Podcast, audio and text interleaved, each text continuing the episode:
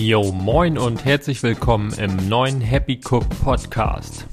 Heute ist der 5.5. und ich wünsche dir damit einen Happy International Day of Cook. Und falls du die Folge etwas später hörst, schreib dir das Datum dauerhaft in deinen Kalender. Heute zu Gast Jens Meyer. Bekannt als eine der Hauptpersonen vom Heger Club Schindhard.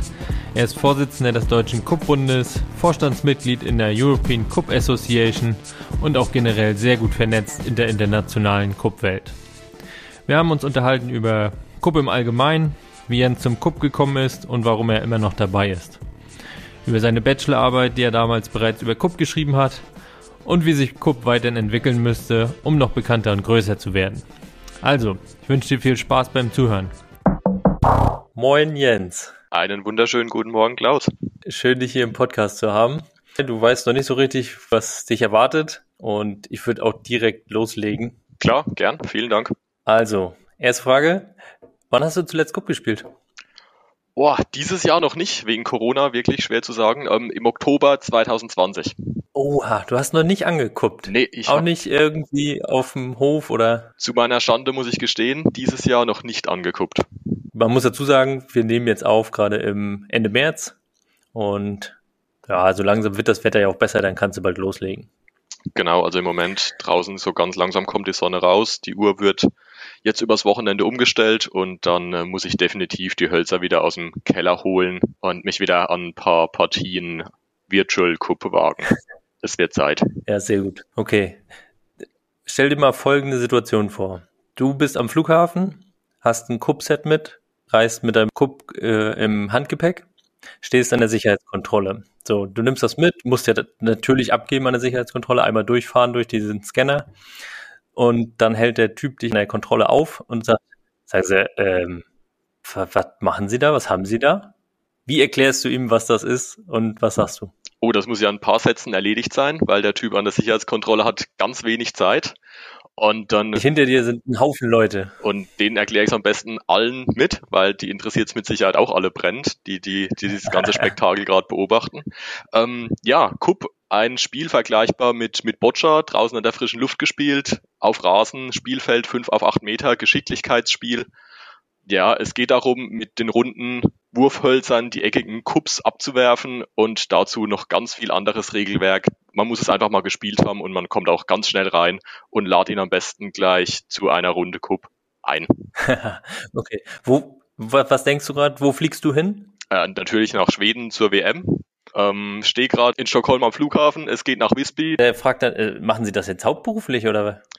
Äh, nee, hauptberuflich, soweit sind wir im Cup-Sport leider noch nicht. Wir sind noch ähm, äh, soweit, dass wir uns keine Gehälter von dem schönen Spiel bezahlen können, wollen es aber dahin entwickeln, dass wir auch zukünftig davon leben können. Gut, dann einmal den Bogen gespannt. Ähm, was machst du denn hauptberuflich? Ähm, ich bin hauptberuflich in der Automobilbranche tätig und dort in der Logistikplanung. Ähm, schon mal darüber nachgedacht, dass das irgendwann mal zu Ende sein können, weil du mit dem KUP in eine Hauptberuflichkeit kommst oder Boah, ist schwierig. das noch zu weit weg? Hm, ich glaube, wenn sich die Gelegenheit ergeben würde, würde ich das Risiko eingehen. Der mhm. Sport liegt mir einfach so am Herzen und ich habe mich direkt zu Beginn in das Spiel verliebt. Deshalb auch die vielen Tätigkeiten neben dem Hauptjob, mit denen ich mich mit dem Spiel befasse, ein paar Turniere organisieren, viel spielen, viel Orga-Arbeit mhm. im Hintergrund. Ähm, wenn sich die Gelegenheit ergeben würde, im Moment fehlt mir noch so ein bisschen das praktische Beispiel, wie es denn funktionieren könnte. Ich glaube, ich würde die Gelegenheit wirklich am Shop verpacken und es versuchen. Äh, dann sag doch mal ganz kurz, wie bist du denn zum Cup gekommen überhaupt? Ach, das ist eigentlich eine ganz lustige Geschichte. Ähm, mein unser Heimatverein ist ja dann doch sehr in, in Schindhard und Umgebung verankert mit den ganzen Jungs aus der Pfalz. Mhm. Und viele von denen waren zu Beginn, ich war nicht dabei, in einem Judo-Zeltlager. Und dort war einer der Betreuer dabei, der zuvor in Schweden Urlaub gemacht hatte und hat dort das erste Ur-Cup-Set mit in die Pfalz gebracht. Und dort im Zeltlager in Schindhard ausgepackt und die Jungs um meinen Freundeskreis, die jetzigen Mitglieder vom Hager Club, haben sich auch direkt in das Spiel verliebt. Es wurde eins bestellt und seitdem war es bei jedem Besuch am See, im Schwimmbad oder auf dem Sportplatz in Schindhard immer dabei und wir sind ja voll drauf hängen geblieben. Weißt du noch, wann das war? Ja, das dürfte 2008 im Sommer gewesen sein. Oh, 2008 schon, okay. Ja. Also auch schon jetzt ja über, was sind das jetzt? Äh, fast 13 Jahre. 12, fast bald. 13 Jahre, genau. Wahnsinn. Okay, ja, das ist schon eine Menge. Wenn man überlegt, ne? Stell dir mal vor, du äh, kriegst einen Sohn und der ist dann irgendwann 13, 14. Ja, so lange hast du Kupp auch schon dabei als kleines stimmt, äh, ja. Hobby und Kind. Absolut. Da, so bist du dazugekommen und wie bist du dann so ein bisschen auch, ich sag mal, in das Strukturelle reingekommen? Also du hast ja auch ein paar, paar Tätigkeiten im Kupp. Kannst du ja noch mal kurz sagen, was du eigentlich so machst und wo du dabei bist? Ähm, wie bist du da so reingewachsen? Genau, also der erste Schritt, nachdem wir das Spiel dann kennengelernt hatten und sehr amateurhaft zu dem Zeitpunkt noch immer wieder gespielt haben, war dann, dass wir in der schönen Gemeinschaft zu Hause, die sich ebenso mit dem Spiel beschäftigt hatten, gesagt haben, in, in einer Bierlaune heraus oder in einer Weinschorle-Laune heraus, komm Freunde, wir hocken jetzt so schön beieinander. Ähm, wir wollen auch nach dem Abi, das stand bei uns zu dem Zeitpunkt kurz davor, weiterhin miteinander befreundet bleiben. Der Freundeskreis war zu dem Zeitpunkt schon groß. Und dann genau hatten wir einfach in einer Bierlaune heraus die Idee, wir gründen jetzt mal einen Sportverein wir versuchen das jetzt einfach mal, ohne groß drüber nachzudenken. Und daraus ist dann 2009 der Hacker Club entstanden. Den habt ihr auch gleich als Kupferverein gegründet? Genau, Komplett das war, nur? das war zu Beginn auch direkt ein Kupferverein, keine anderen Sportarten, bisher nie gewesen. Das war ein reiner Kupferverein, mhm. den wir zu dem Zeitpunkt schon nur für diese Sportart gegründet hatten. Und genau, das war so die erste große Errungenschaft, die wir dann damals im, im Kuppsport erledigt hatten. Wir konnten uns dann damals, durften uns damals beschäftigen mit Themen wie, was ist eigentlich eine Satzung von so einem Verein? Was brauchen wir jetzt eigentlich alles? Okay, wer muss denn jetzt wo ein Konto erstellen?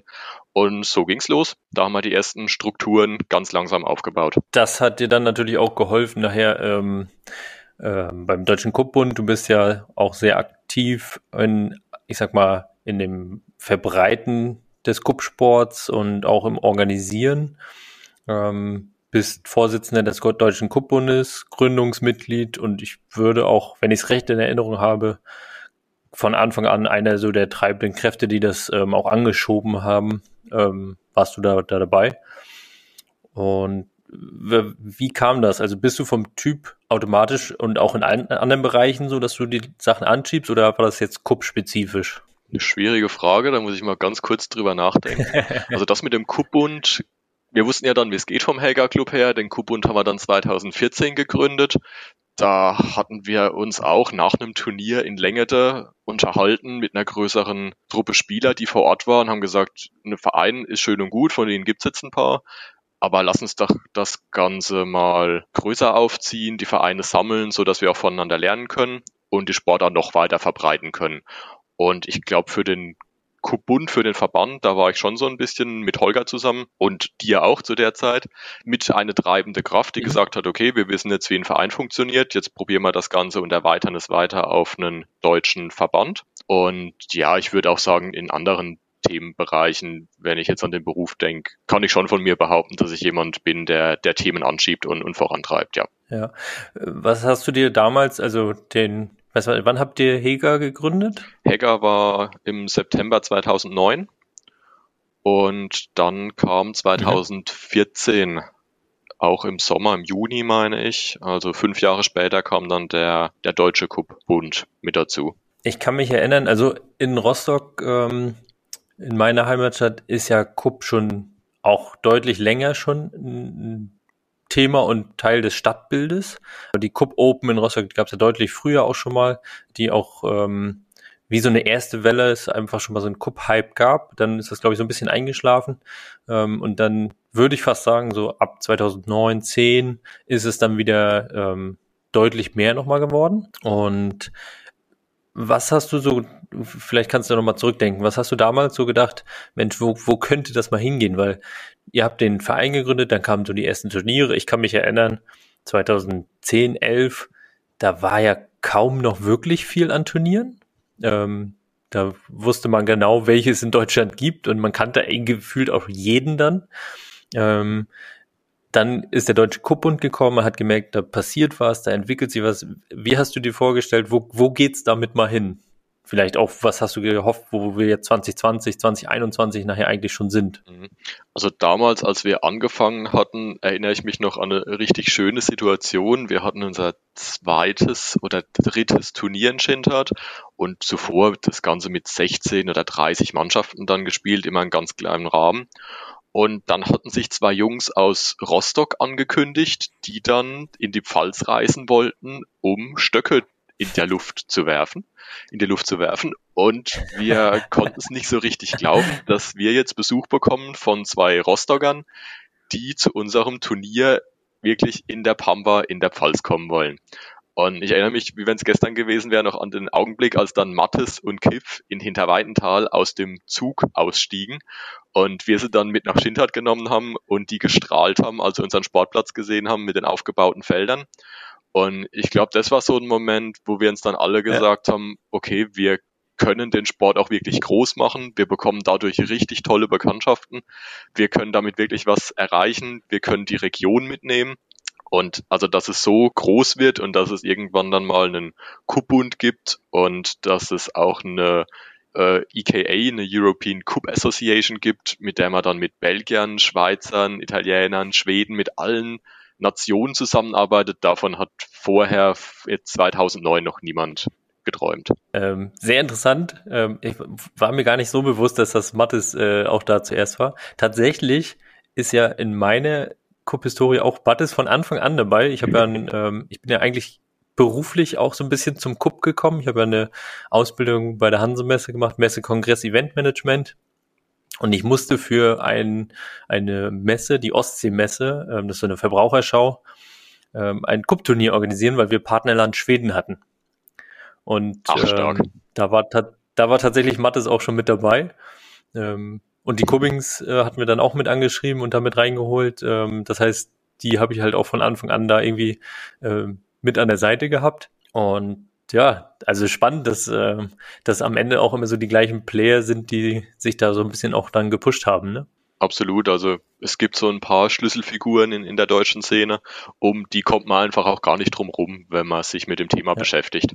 Wenn man jetzt mal von dem Sprung 2009 jetzt in 2021 springt, ähm, sag doch mal, du hast es gerade schon angedeutet, aber mach doch mal so einen kurzen Roundup was gibt es denn eigentlich alles schon in der Kuppwelt, wenn jetzt hier der, der interessierte Nachbar zuhört, der das erste Mal jetzt an Ostern gerade Kupp gespielt hat und dann Mensch denkt, ich muss doch mal hören, was gibt's denn da eigentlich noch? Ist das irgendwie, kann man das schon turniermäßig machen oder mach doch mal so ein kurzes Roundup, was, was gibt's denn eigentlich alles in der Kuppwelt? Mhm, ich denke, die eingefleischten Cup-Spieler, die kennen sich ja schon gut aus. Wenn jetzt wirklich jemand in, zum Sport dazukommt, der das Spiel hobbymäßig mal irgendwo gesehen hat und sich informieren will, interessiert den wahrscheinlich zunächst mal, dass es ganz viele Turniere in Deutschland gibt. Äh, wir haben etwa 25 mhm. Turniere, die übers ganze Jahr, zumeist im Sommer, gespielt werden können, über ganz Deutschland verteilt. Im Norden sind wir da etwas stärker vertreten als im Süden und da ist auch von dem Niveau her alles dabei, was man sich vorstellen kann. Es gibt schöne kleine Turniere, organisiert von verschiedenen Feuerwehren, die das Ganze hobbymäßig irgendwo betreiben, bis hin zu größeren Turnieren, äh, unter anderem der Europameisterschaft ähm, oder auch unser Turnier dann in der Pfalz mit bis zu 100 teilnehmenden Teams, wo dann richtig was los ist und wo dann auch die ähm, Profis, nenne ich es jetzt mal, die aktuellen Weltmeister, Europameister, regelmäßig teilnehmen. Die Turniere sind oft organisiert von Vereinen. In Deutschland gibt es etwa zwölf reine Kupfereine, die sich dem Thema angenommen haben und die mhm. sowohl Trainings anbieten als auch Ligen als auch verschiedenste Turniere. Und ich glaube, so zum Reinschnuppern ist so ein Turnier wirklich mal das Beste. Mal hinfahren, die Community kennenlernen, einfach mit den Leuten unterhalten. Da ist immer eine ganz lockere Stimmung. Aufsaugen, was geht, den Samstag genießen, bei Sonnenschein ein paar Hölzer zu werfen, das ist wirklich fantastisch. Abgesehen von den Vereinen und den Turnieren und den Ligen gibt's dann noch die Organisation den Deutschen Kuppbund, der versucht, das Ganze etwas zu sammeln. Also wenn man dann ein Verein ist, und Mitglieder hat, dann darf man als Verein dem Deutschen Kubbund beitreten und bekommt dort dann noch weitere Hilfen, Tipps, Tricks, wie kann ich denn mein Turnier noch besser machen oder auch für Veranstalter, die zum ersten Mal ein Turnier organisieren. Ähm, eine Hilfestellung, wie könnte denn mein Turniermodus aussehen, auf was muss ich achten, wie viel Anmeldegebühr ist so üblich in der Branche, welche Cup-Spiele nutze ich, wie baue ich die Felder auf. Also da versuchen wir in verschiedenen Bereichen mhm. zu unterstützen. Es sind ganz viele Turnier Veranstalter dort auch ähm, gesammelt. Das heißt, man, man hilft sich gegenseitig, wer macht denn was wie. Und ähm, genau dazu gibt es einfach den Verband, um die Sportart weiter zu fördern und auch zu fordern. Und ähm, von diesen Verbänden gibt es dann auch europaweit ein paar. Die Schweden haben es vor kurzem einen Verband gegründet. Die Belgier und die Schweizer sind sehr aktiv, was das Ganze angeht. Die Spanier sind es mit dazugekommen und ich glaube auch die Italiener sind mit dabei. Es sind fünf oder sechs Verbände, die jetzt sogar zusammengefasst werden in der European Cup Association, also im europäischen Verband. Den haben wir 2018, mhm. glaube ich, gegründet mit ähm, Fisch, Christoph Fischer als Vorsitzenden ja. aus der Schweiz. Und da gibt es jetzt auch eine jährlich rotierende Europameisterschaft, die ähm, offiziell jedes Jahr in einem anderen Land stattfinden soll. Und dort waren dann die letzten beiden Jahre, in denen sie stattfinden konnte, 2018 und 2019, 19 dann in Belgien, in Antwerpen, wirklich die Profis aller Länder vereint und sogar am Ende in Nationaltrikots, in Nationalmannschaften, die gegeneinander angetreten haben. Und da kann letztendlich ja aber am Ende jeder noch mitmachen. Ähm, es klingt schon nach einem echten, einem echten Sport ähm, wenn man sich das so anhört mit Vereinen und Verbänden und äh, Europameisterschaften. Ähm, aber grundsätzlich kann da ja jeder noch rein starten, oder? Genau, also es gibt für fast keine Turniere irgendwelche Beschränkungen, um teilzunehmen. Jeder darf einfach vorbeikommen mit seinem Team. Oft gibt es auch noch Einzelevents vorher darf sich vorher informieren und anmelden und es gibt noch keine Beschränkungen, Wildcards, Qualifizierungen, um an den großen Turnieren teilzunehmen. Einfach mal reinschnuppern, vorbeikommen, mitmachen. Ja, also das kann ich auch immer nur empfehlen und es ist wirklich immer wieder eine Freude, auch neue Gesichter ja, zu sehen. Ich, wir organisieren ja auch äh, Turniere und es macht einfach Spaß und gerade am Anfang ist ja auch die Lernkurve doch etwas höher, dass man halt auch schnell sich ein bisschen verbessert und der Spaß bei solchen Turnieren ist einfach, ja, großartig. Absolut. Also ich kann mir nur ganz selten was Schöneres vorstellen, als samstags morgens ganz früh schon auf einem schönen Rasenplatz zu stehen und zu wissen, heute darf ich da mit meinem Team den ganzen Tag verbringen, in netter Gesellschaft, mit guter Musik, in schöner, friedlicher Atmosphäre beim Hölzerwerfen. Ja, das bringt mich dazu, ähm, direkt nochmal zu fragen, also du sagst, du kannst dir kaum was Schöneres vorstellen, aber warum bist du dann beim Cup auch so geblieben? Also was, was fasziniert dich am Cup irgendwie, dass du da auch weiterspielst und dich engagierst und, und das in die Welt trägst? Mhm. Cup war ja zu Beginn und ist es heute eigentlich immer noch eine relativ unbekannte Sportart. Das heißt, alles, was man macht, ist erstmal neu. Und das ist natürlich schon mal ein mhm. ganz cooles Gefühl, wenn man was Neues irgendwo aufbauen kann und sieht, wie die Strukturen wachsen, wie andere davon dann auch profitieren können. Das reizt mich einfach, da was, was Neues mit aufzubauen und die Sache selbst mit in die Hand zu nehmen und zu sehen, wie sich das Ganze entwickelt aufgrund von der eigenen Arbeit, aufgrund vom Hager Club in der Region, vom Kubund in Deutschland oder auch von der IKA dann europaweit. Und zum anderen ist es einfach der Sport, der mich fasziniert. Ähm, man kann Cup auf so viele unterschiedliche Arten spielen. Man kann auf der Familienfeier sagen, hier, Oma, Opa, wenn sie sich noch einigermaßen bücken können und noch einigermaßen mobil sind, dann ist es gar kein Problem, auch mit den Großeltern eine Runde Cup vom Grill zu spielen an einem schönen Familienfest. Und auf der anderen Seite kann man es aber auch sehr viel ambitionierter an einem Turnier mit seiner Stammmannschaft ähm, versuchen, an Turnieren anzutreten ähm, jetzt ist es durch Corona diese Virtual Cup Variante entstanden. Es entwickelt sich viel und ja, dadurch, dass jeder auch so einfach einsteigen kann und jeder spielen kann, es gibt keine Unterschiede zwischen, zwischen Mann und Frau. Jeder hat die gleichen Chancen. Es wird nicht viel Kraft benötigt, sondern einfach nur Geschicklichkeit. Und das ist das, was mich auch jetzt nach Jahrzehnten noch am Cup begeistert. Ja, krass. Äh, Man kann ja jetzt dann wirklich schon nach Jahrzehnten sagen, ne? Also ja. äh, eins ist schon rum, das zweite ist am Laufen, also Respekt. Ja, geht mir ganz genauso. Also es ist wirklich immer wieder eine Freude und es ist halt auch wirklich noch so viel, ja, auch Pionierarbeit an vielen Stellen, ne? Und es äh, macht ja auch Spaß, da etwas mitzugestalten. Und äh, ich hoffe auch, dass wir jetzt mit dem Podcast hier natürlich auch den einen oder anderen nochmal dazu bringen, sich da auch zu engagieren oder da dran zu bleiben ähm, weil ich glaube, da ist wirklich noch viel ja, Potenzial drin. Das ist übrigens mein Stichwort. Du hast, wenn ich das richtig gelesen habe, deine Bachelorarbeit im Studium zum Thema Kupp geschrieben, richtig? Ja, es klingt erstmal etwas verrückt, aber genau das habe ich getan. Und äh, kannst du das kurz mal zusammenfassen, was worüber und, und was das Ergebnis war? Um, ähm, kurz wird schwierig, aber ich versuche mein Bestes. um, ähm, genau, das Thema war zu dem Zeitpunkt Potenzialanalyse der unbekannten Randsportart Cup. Und ich habe zu dem Zeitpunkt mich dann einfach auch wissenschaftlich damit beschäftigen wollen, wie haben sich denn andere Sportarten entwickelt, was kann aus der Sportart werden, welche Sachen müssen erfüllt werden, um es vielleicht noch ein bisschen medienwirksamer zu gestalten. Und äh, ja, das war extrem spannend. Ich habe es dann oft verglichen mit Dart oder Bool, was vermutlich jeder schon mal gespielt hat. Klaus, du wahrscheinlich mhm. auch, hattest schon mal als kleines Kind ein paar Dartpfeile in der Hand, ein paar Boccia-Kugeln draußen geworfen. Und ähm, das sind Sportarten, die sich auch im Laufe der Zeit, sie haben lange gebraucht, 50, 60 Jahre, extremst erfolgreich entwickelt haben. Und ich finde sie auch gut vergleichbar mit Cup. Also sie sind beide rundenbasiert. Ähm, wir brauchen Geschicklichkeit. Es ist aber durch das Rundenbasierte nicht so hektisch wie beispielsweise Fußball, Handball, Volleyball.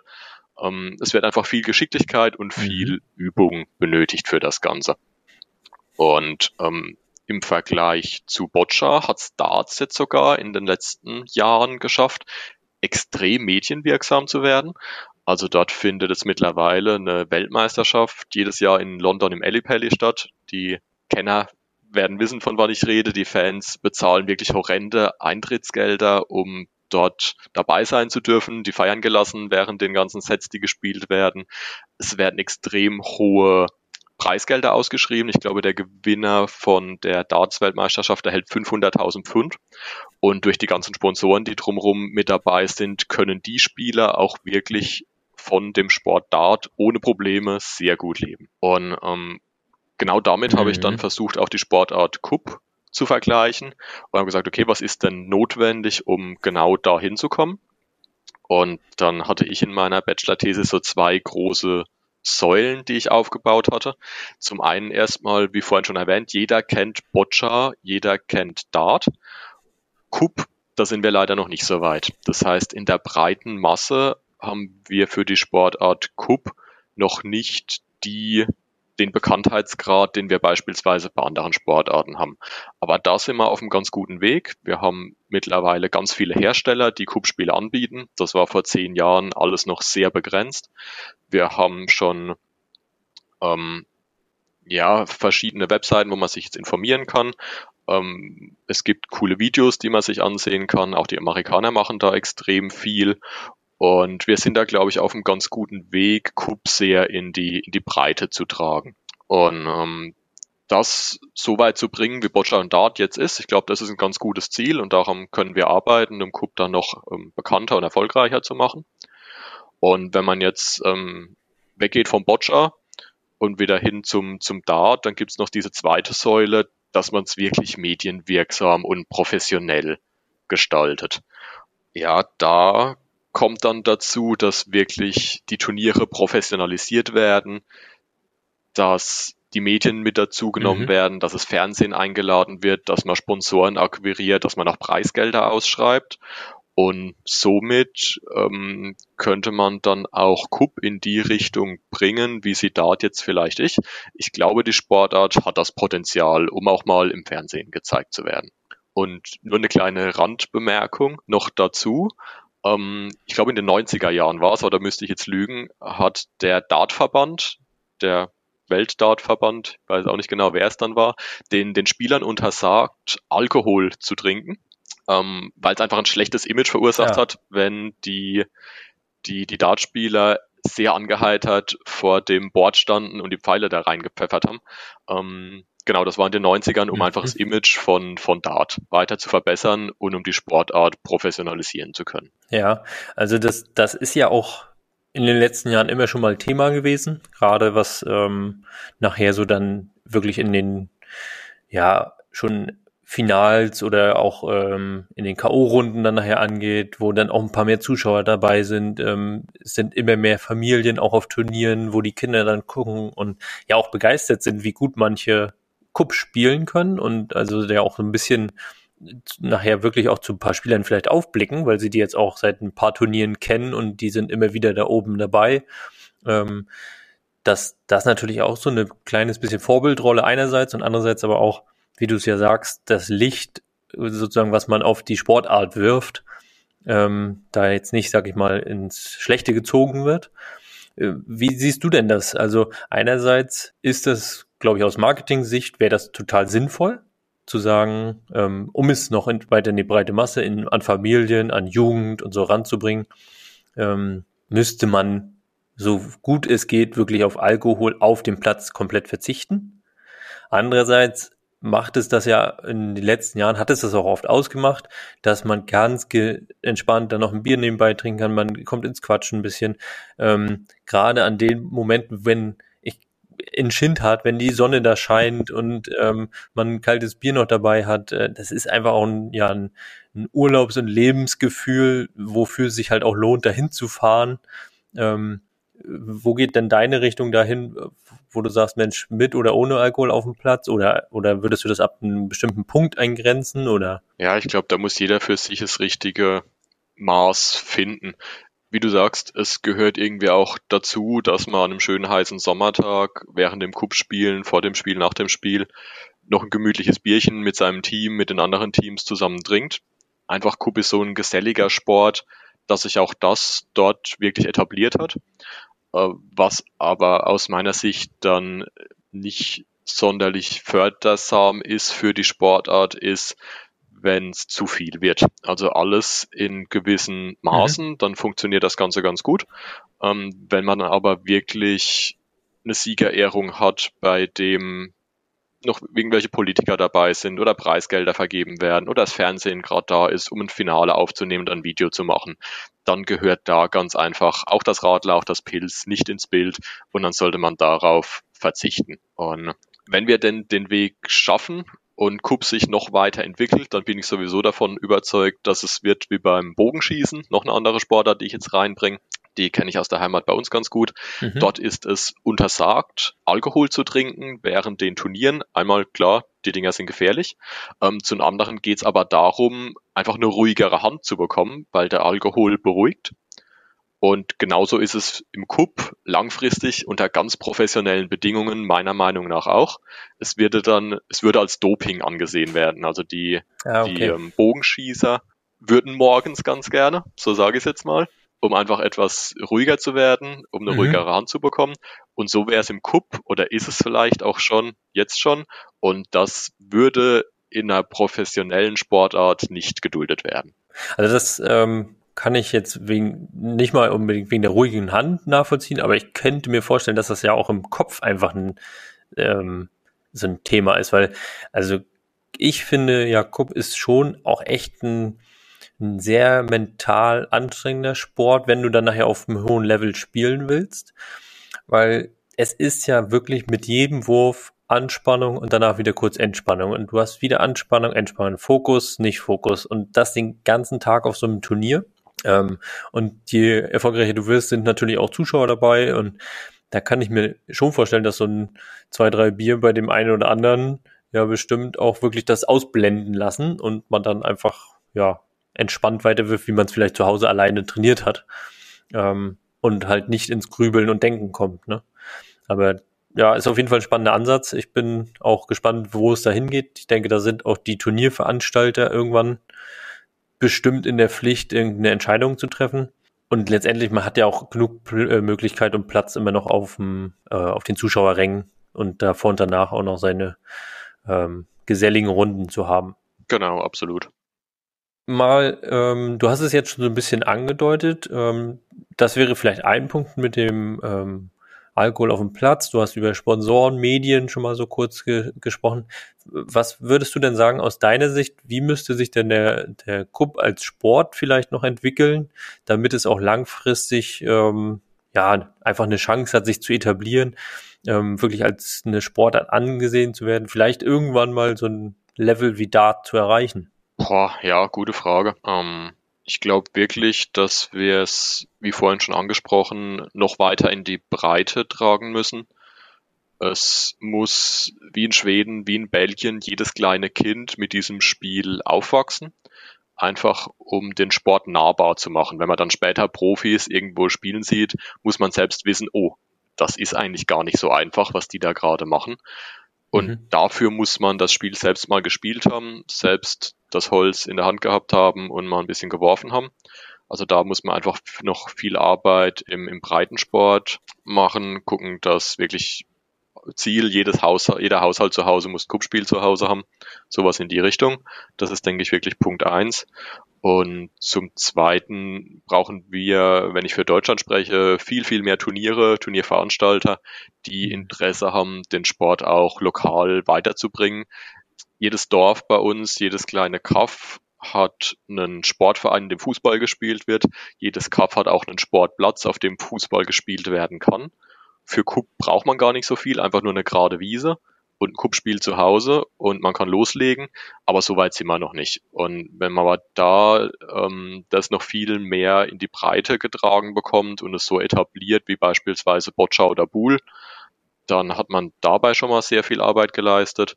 Und ähm, zum Zweiten, wenn man es dann der Spitze weiter fördern will, dann muss man einfach auch die Turniere, die Ligen, die stattfinden, noch professioneller gestalten. Mhm. Was würdest du sagen in Hinsicht ähm, Digitalisierung? Also jetzt es findet ja auch durch Corona jetzt ein sehr starker Wandel statt ähm, hin Richtung alles, was digital ist, wird extrem natürlich gepusht und auch gern angenommen, weil überhaupt irgendwie was stattfindet. Ähm, und Coop ist ja nur so ein sehr, ich sag mal, ein sehr Offline-Sport, bei euch noch mehr, weil kein Netz ist. ähm, aber also grundsätzlich ist es ja wirklich die Begegnung mit dem Menschen und draußen und noch ein echtes Holz anfassen. Also es ist schon sehr analog. Ähm, wie stehst du dazu? Müsste sich der Kuppsport in irgendeiner Weise noch mehr digitalisieren? Oder was hältst du jetzt vielleicht auch von den virtuellen Kupprunden? Um, ist das ein Weg oder? Also virtuelles Kupp ist meiner Meinung nach ein Weg, der jetzt in Corona gegangen wurde und der sonst nicht auf den Weg gebracht worden wäre, wenn Corona nicht hier gewesen wäre. Dann hätte er sich niemals so stark etabliert in den Zeiten, in denen nichts anderes möglich ist, spiele ich das Ganze auch, bin aber sehr viel mehr der Freund der persönlichen Begegnung, dieses analoge, ich lege das Handy an einem Turnier Samstag weg oder ich gehe jetzt mal auf den Sportplatz und schalte ab und will mit meinem Gegenüber auch ganz einfach noch eine Runde quatschen während dem Spiel, was ja auch immer gut möglich ist. Also ich glaube, wir können viel in Richtung Digitalisierung noch machen, aber das digitale Spiel an sich über Handy hinweg bin ich kein sonderlich großer Freund davon. Ja. Vielleicht nochmal ganz kurz erklärt, falls das jetzt einer noch nicht gehört hat. Also virtuelle Scope, ich bin mir nicht ganz sicher, aber ich würde fast meinen, erfunden haben so ein bisschen äh, die Amerikaner. Ja. Oder zumindest sehr etabliert. Genau. Ähm, wo es dabei geht, man baut in seinem eigenen Hof ein Kupfeld auf und jemand an anderer Stelle, zum Beispiel in Amerika oder wir beide jetzt, du in Schindert, ich in Rostock oder Wismar, ähm, bauen ein Kupfeld bei uns im eigenen Garten auf und dann spielen wir halt, ich sag mal so ein bisschen wie Schiffe versenken ähm, gegeneinander und schreiben uns, ich habe jetzt ähm, auf der Grundlinie zwei von dir getroffen, die musst du dann einwerfen ähm, und sind dann sozusagen live im Kontakt und schreiben, was wir geworfen haben, aber haben eigentlich zwei Kupfelder stehen und jeder wirft halt für sich. Ne? Ähm, es ging jetzt noch nicht darum, dass virtuelle vielleicht mit einer 3D-Brille oder so ähm, Cup zu spielen, obwohl ich weiß, da gibt es, glaube ich, auch die ersten Entwicklungen. Ähm, die ersten Ansätze haben sie da in der Schweiz auch schon gestartet, um auch wirklich mit einer 3D-Brille Cup, Cup nachzustellen ja. und zu bauen. Da bin ich mal sehr gespannt. Also würde mich freuen, wenn wir das hier auch nochmal irgendwann thematisieren, ähm, was da so der Weg ist und wo es da hingehen kann. Also auf jeden Fall spannend, was sich so tut. Ähm, ich denke auch, dass eigentlich ja schon das analoge in dem Fall wirklich auch das Besondere ist. Ähm, vielleicht auch, wer weiß, gar nicht mal so schlecht, dass alles andere sich jetzt noch mehr digitalisiert. Ähm, und wenn wir in irgendeiner Weise toi toi toi mal mit äh, Impfungen und so weiter ähm, zu einer Normalität zurückkommen, ähm, vielleicht ist das dann sogar noch mal mehr Auftrieb und Aufschwung für so eine analoge draußen mit Leuten Sportart, weil die Leute es wieder noch mehr schätzen und sich freuen ähm, und nicht nur digital alles zu machen. Ja, mal ich, sehen. Ich glaube auch, da gebe ich dir vollkommen recht. Zu, zu meinem Berufsalltag ist das dann genau der Kontrast, den ich suche und brauche. Jetzt im Moment in der Corona-Zeit war ich sehr viel mit dem Fahrrad unterwegs, was dann auch genau der analoge Kontrast ist, raus in die Natur, mal abschalten, mal das Handy weglegen. Und genau das will ich dann eigentlich von einem Cup-Turnier an einem Samstag auch. Ich komme runter, ich hänge nicht am Telefon, ich hänge nicht vom Computer, ich habe rein gar nichts am besten mit digitalen Medien zu tun, außer vielleicht mal schnell ein Ergebnis oder ein Video zu posten. Und dann reicht's aber auch. Und genau den Kontrast, ich glaube, den brauchen viele auch zum Ausgleich.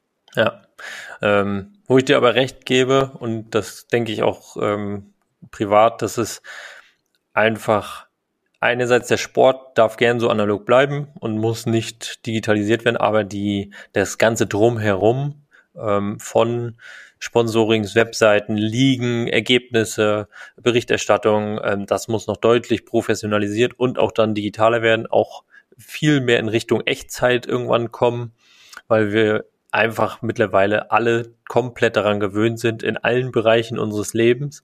Ähm, und da möchte man auch diesen Bruch nicht im Kupp haben, sondern gerade wenn ich mich für ein Thema interessiere, möchte ich schnell gute Ergebnisse und optisch auch vernünftig aufbereitet haben. Ähm, da bin ich sehr gespannt, wie alle, ich sag mal, Verbände und auch Veranstalter da mitmachen, dass das so ein bisschen ja in, in einen modernen Weg einfach geht, ne? Ja, absolut. Okay, dann habe ich noch ein paar schnelle Fragen für dich. Schieß los. Ähm, du darfst immer gern einfach spontan schnell entscheiden. Also es geht letztendlich um dich so ein bisschen auch als Cup-Spieler. Mhm. Ne? Rasen oder Beachcup? Rasen. Einwerfen oder abwerfen? Abwerfen. Einzel- oder Teamplayer? Team. Schuhshot oder goldener Wurf? Weder noch. okay, es ist dein Joker jetzt. Spieler oder Veranstalter oder bei dir jetzt besonders ähm, Funktionär? Spielerveranstalter oh. oder Funktionär? Funktionär. okay. Ähm, wichtiges Kuppspiel als Situation? Lieber Fokus oder ein bisschen Trash Talk zum Runterkommen? Nee, Fokus. Okay. Dresscode auf dem Kuppfeld, sportlich oder ordentlich? Sportlich.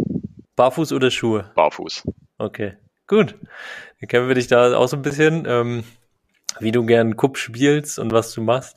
Ähm, ich kann mir vorstellen, dass du nicht das letzte Mal hier im Podcast warst. Ähm, ich komme gern wieder. Ich, ich habe mit dir, ähm, glaube ich, genug Themen. Also gerade wenn ich auch denke an euer Turnier, ne, die äh, Pfälzer Cup Open ist ja wirklich auch eins der Highlight-Turniere in Europa, wenn ich das so sagen darf. Ähm, und auch organisatorisch, was ihr da aufgebaut habt und macht. Also das, glaube ich, können wir in einer gesonderten Folge gern nochmal ähm, thematisieren, weil ich denke, da können auch viele Veranstalter noch viel von lernen. Ähm, jetzt bin ich erstmal froh, dass wir gestartet sind. Ich hoffe, dass wir den einen oder anderen hier auch ein paar interessante Insights geben konnten und würde mich freuen, wenn das dann jetzt hier weitergeht. Eine Frage habe ich noch an nee, zwei Fragen habe ich noch. Erstens, mit wem würdest du gerne mal Cup spielen? Muss nicht ein Cup-Spieler sein. Also mit wem würdest du generell gerne mal Cup spielen? Im Team oder gegen jemanden? Kannst du dir aussuchen. Ganz generell. Oh, mit wem würde ich denn gern mal wieder Cup spielen? Ähm, fällt mir spontan wirklich ein, eine Person ein, aus Schweden, schon ewig nicht mehr gesehen, aber mit ihm auch schon viel erlebt. Der Johann Lundin, Schweden, Gotland, der dort sehr ja. viel Pionierarbeit leistet, würde ich liebend gern mal wieder eine Runde gegen ihn oder mit ihm spielen. Ja. Okay, und ähm, noch anders, äh, tatsächlich hatte ich eher gedacht in Richtung, äh, mit wem würdest du erstmal sozusagen mal Cup spielen? Vielleicht auch jemand, der da gar keinen Cup kennt. Ähm, wem würdest du vielleicht auch Cup gern beibringen, sagen wir so? Ach so. Ähm, ganz ehrlich, meinem Chef auf der Arbeit. cool. Ja, aber das ist, gab es nicht mal den äh, Bring Cup to Work Day? Irgendwie? Den Doch, haben, ja, den, den haben die Amis irgendwann mal gemacht. Mhm. Das wäre doch eine Initiative auf jeden Fall. Also wir haben ja auch ähm, vielleicht jetzt schon mal vorgemerkt den International Day of Cup am 5.5. Äh, jedes Jahr und das lohnt sich ja dann eigentlich, kann man immer mitbringen, auch mal zur Arbeit und dann einfach den Chef mal herausfordern. Stimmt, wäre doch was für die Mittagspause. Wäre Genau. mit Sicherheit eine sehr amüsante Geschichte. Das denke ich auch. Okay, und letzte Frage. Wen muss ich hier nochmal im Podcast holen? Mathis. Mathis. Alles Unbedingt. klar. Den, den werde ich auf jeden Fall äh, dazu mal fragen und hoffe, dass er da mitmacht. Ja, mit Sicherheit. Der hat ja gar keine andere Wahl.